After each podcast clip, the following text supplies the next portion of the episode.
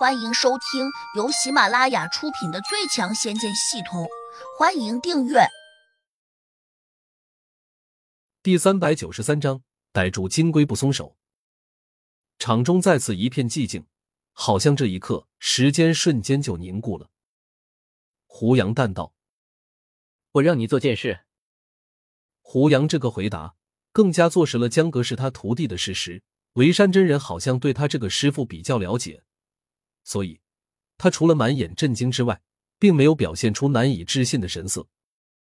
倒是童明忍不住了，着急的问：“师公，他才多大年龄啊？怎么能做你师傅？你是不是被他骗了？”江哥瞪着他，喝道：“你这个小辈，怎么说话的？你当我老人家是傻瓜吗？”顿顿，他又骂维山真人。你平时怎么管教自己徒弟的？你要是教不好，我帮你教。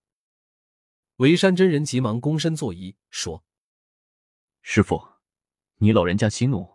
童明平时极重礼节，他现在这样说，其实是在为师傅你老人家考虑。”哼，这么说来，你也在怀疑我了？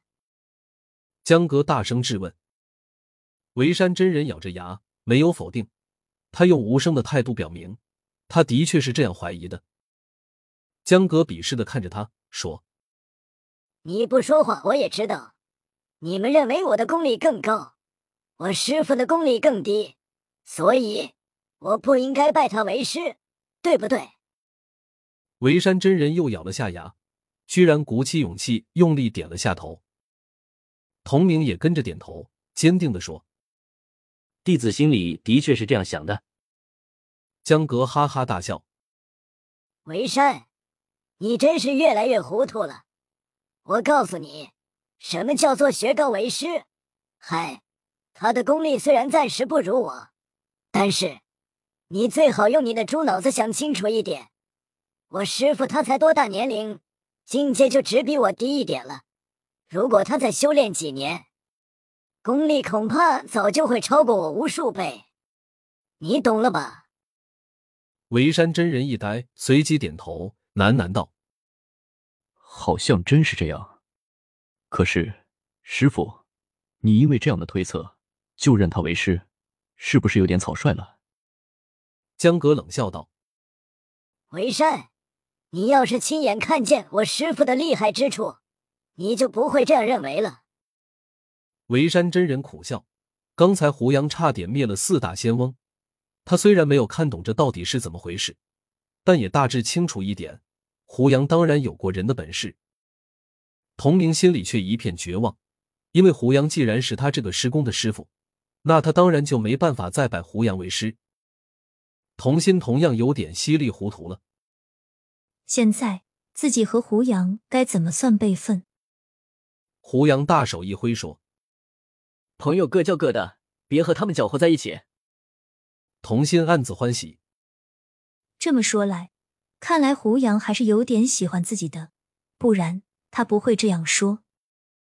童明更是大喜过望，认为自己现在有希望拜胡杨为师了。但是胡杨却没有如他所愿，沉声说：“就算你退出师门，再拜我为师，我也不会收你的。”童明大急，连忙问。为什么？维山真人也觉得意外，这胡杨表现的未免也太奇怪了。刚刚才想娶同名的妹妹，怎么又如此绝情的对待大舅子？胡杨说：“因为我的经历很奇特，没办法教你修炼。”这分明就是拒绝吧？毕竟这不是一个充分的理由。尤其是胡杨，你连江阁这样的老头都肯收。江阁瞪了童明一眼。哪有你这么脸皮厚的人？既然我师傅不肯收你，那他总有不收你为徒的理由。你就别他娘的死皮赖脸了。童明有些沮丧，又用央求的目光看向了童心。他当然不甘心，想叫童心再次帮他求情。童心可能比他聪明许多，马上冲他眨眨眼，拉到边上，小声说：“哥，要不这样，我偷偷的求着他教我修炼。”等我学到经验之后，再悄悄的传给你，怎么样？童明眼睛一亮，喜道：“这个主意好，就这么愉快的决定了。但是他不知突然又想到了什么，马上问妹妹：“要是他不肯教你呢？”童心微微一笑：“我自有办法，你放心好了。”童明还是不放心，继续问：“到底是什么办法？合吉双修吗？”什么叫合吉双修？童心不解。就是巫山云雨，喜结连理。童明不以为然的。童心顿时羞红了脸，嗔怪道：“胡说八道，哪有你这样教自家亲妹妹的？”童明毫不在意，又一本正经的说：“妹妹，这可是修炼中提升功力最快的一种办法，你别害羞。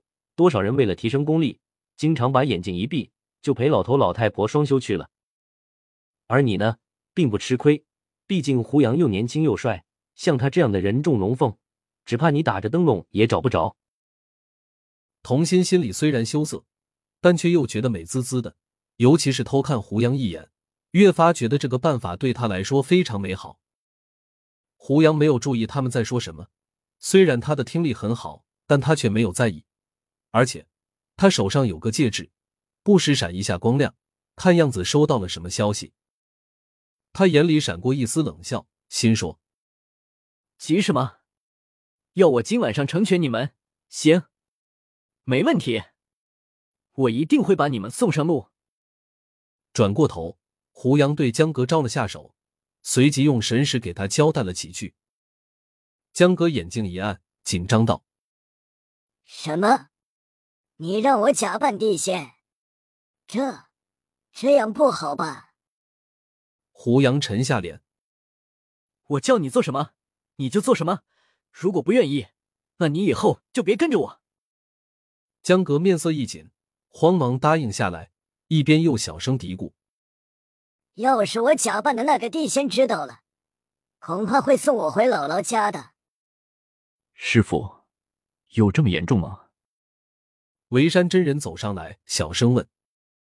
江格恨着他。比你我想象中严重多了。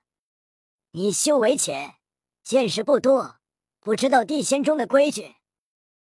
维山真人好奇的问：“地仙之间到底有什么规矩？”倘若扯着地仙的旗号干坏事，或者有损他们的声望，仙界在凡间暗中巡查的巡界天使就会一一记录在案，到时送报天庭。这些事迹自然就会被当成污点记录下来，最终便会影响地仙升天。说到这里，江格的情绪尤其有些低落。本集已播讲完毕，请订阅专辑，下集精彩继续。